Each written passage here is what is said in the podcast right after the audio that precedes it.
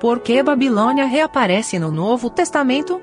Livro do profeta Isaías, capítulo 47. Comentário de Mário Persona. No Antigo Testamento nós aprendemos um, um princípio de como Deus tratava do seu povo, ora em bênção, ora em disciplina, e como ele usava também outros povos para disciplinar o seu povo de Israel. Nós vimos um pouco antes que ele vai chamar Ciro, para Ciro ser libertador do seu povo. Porque nesse momento o seu povo, aqui no nosso capítulo, ele está uh, prisioneiro de Babilônia, do reino de Babilônia, para o qual eles foram levados por disciplina de Deus.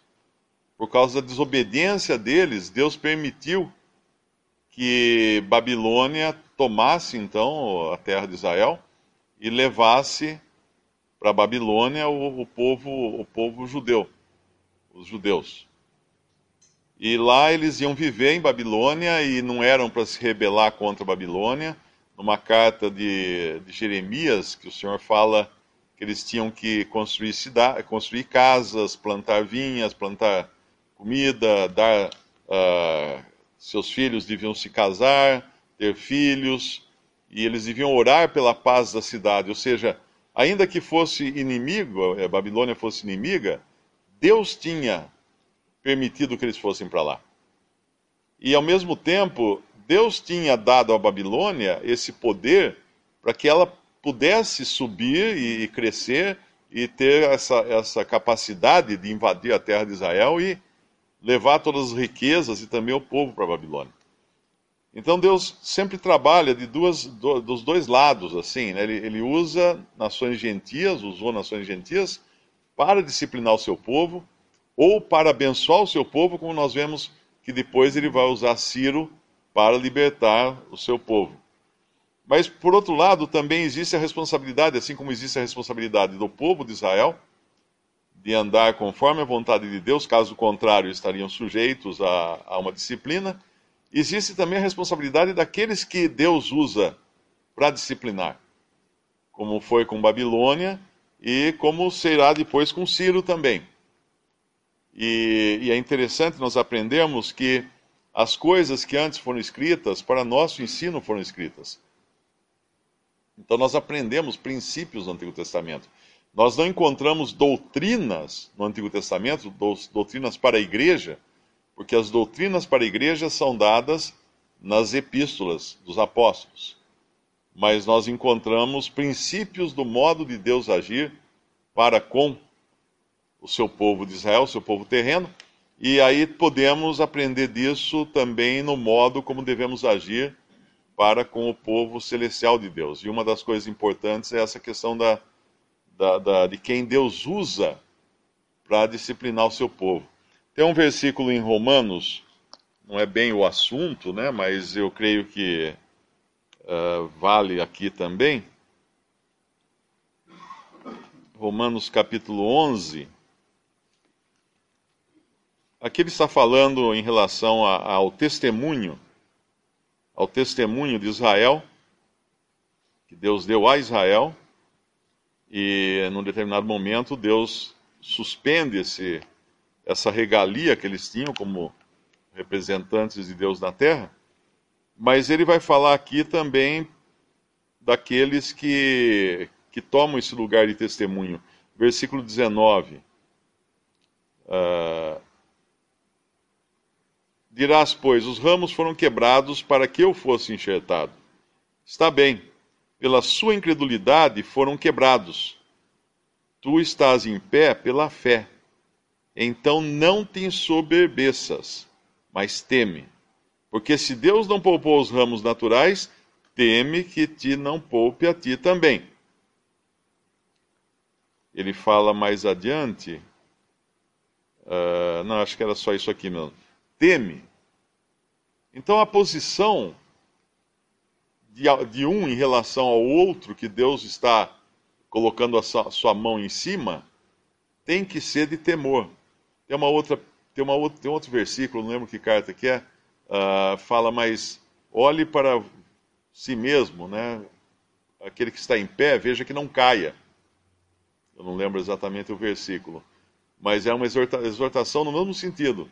Uh, no, mesmo, no momento em que nós também podemos orar e, e, e ser usados por Deus para disciplinar ou para colocar ordem nas coisas de Deus, ao mesmo tempo nós temos a responsabilidade de estarmos de pé, porque somos sujeitos também a Deus tratar conosco, uh, dependendo da, dos excessos né, que a gente possa cometer.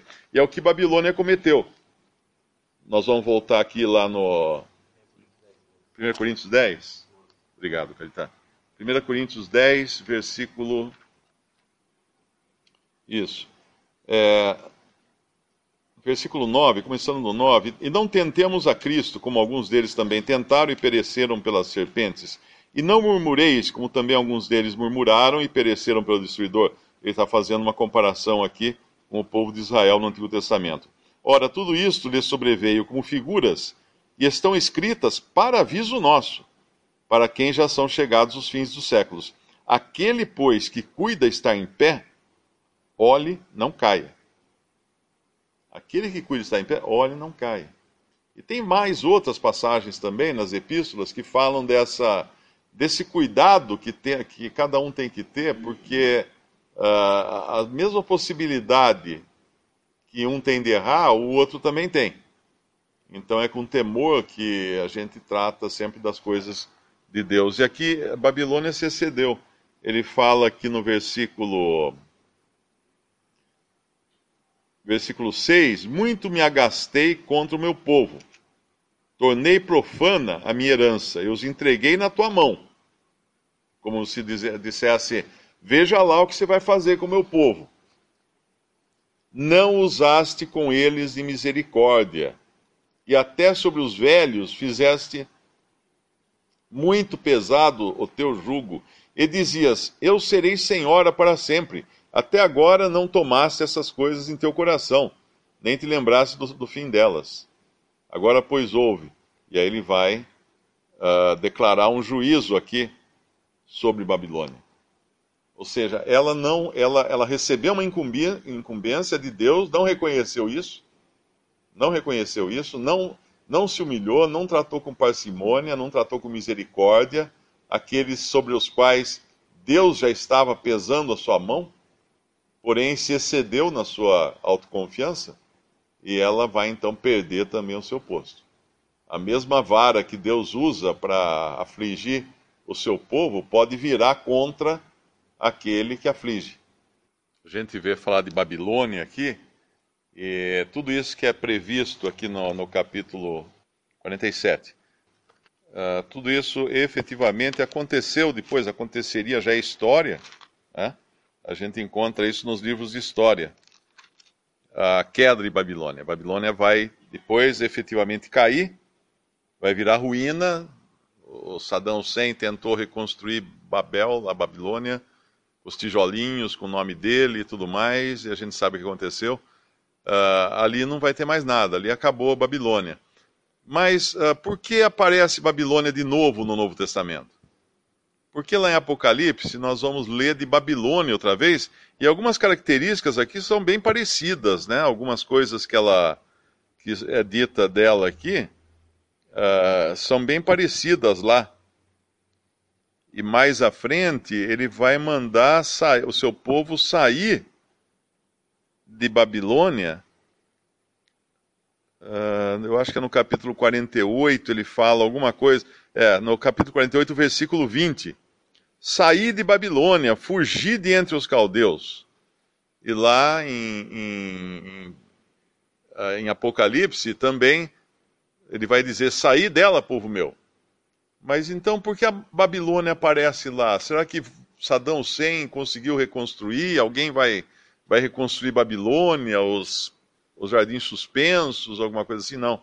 É porque a história se repete, só que com com atores diferentes. A Babilônia, lá em Apocalipse, é a cristandade professa que vai restar nesse mundo depois do arrebatamento da igreja. A igreja é a noiva de Cristo, a igreja vai embora a qualquer momento ela vai ser arrebatada, mas obviamente vai permanecer aqui toda, toda todo o sistema cristão, não é? Uh, é claro que dessas, dessas igrejas e denominações e, e templos hoje da cristandade vão ser arrebatados também os que são verdadeiros, né? aqueles que são salvos por Cristo, cuja fé é genuína, mas vai ficar, os sistemas vão permanecer. E tudo isso vai se unir numa grande cristandade que é a chamada Babilônia lá em, em Apocalipse. É aquela que causa um espanto em João. Ele fala: quando a vi, espantei-me com um grande espanto. Por quê? Porque era para ser uma noiva. E ele viu uma meretriz, uma prostituta. E era para ser uma, uma noiva submissa, e ele vê uma prostituta montada no sistema uh, no, civil, no governo civil. Ela está montada sobre a besta. A besta vai derrubá-la depois e ela vai ser condenada. Então, toda essa história de Babilônia, aqui do Antigo Testamento, não é que vai de novo Babilônia ressurgir como um reino tal, não. É que vai existir um sistema com as mesmas características de Babilônia só que será então a cristandade apóstata que vai justamente perseguir uh, aqueles judeus fiéis, o remanescente judeu fiel, e vai se embriagar com o sangue, o sangue deles, como já se embriagou uh, até durante o tempo em que os, uh, os, verdadeiros crentes estavam na terra, não é? Nós sabemos quanto, quanto sangue foi derramado por em nome de Cristo, porém por aqueles que não eram efetivamente cristãos. Então esse, isso aqui é uma repetição. E a mesma coisa vai acontecer com Israel. Israel lê isso aqui, os judeus leem isso aqui, tudo no livro de, de Isaías, e falam: ah, tá, isso já tudo aconteceu. Mas também vai acontecer de novo. É interessantíssimo isso. Toda, todo esse exílio, a perseguição, os sofrimentos, vai tudo se repetir como se tivesse um outro filme. Por isso que no, no capítulo 48 ele vai falar depois para os judeus que ele estava agora anunciando algo que eles não sabiam, que é, que é a história de Ciro, né? Que Ciro ele anuncia aqui 100 anos antes de Ciro efetivamente vir, mas ele estava anunciando algo que eles não sabiam, para que eles depois não falassem que, que eles já sabiam daquilo no versículo. É, ele tem um lugar aqui no 48 que ele fala. Aqui no versículo 5: Por isso tu anunciei desde então e tu fiz ouvir antes que acontecesse, para que não dissesses: O meu ídolo fez estas coisas, ou a minha imagem de escultura, ou a minha imagem de fundição os mandou. E mais à frente ele vai falar no versículo 15: e eu o tenho dito, também já o chamei, e o farei vir, e farei próspero o seu caminho. Ele está falando de Ciro, que vai ser o libertador que ele vai levantar para Israel aqui no passado. Mas esse Ciro é uma figura de Cristo, que lá no futuro ele vai ser o Ciro, do remanescente judeu fiel, que será liberto no, no final da grande tribulação por Cristo que virá em poder e glória para julgar os inimigos do, do povo de Deus.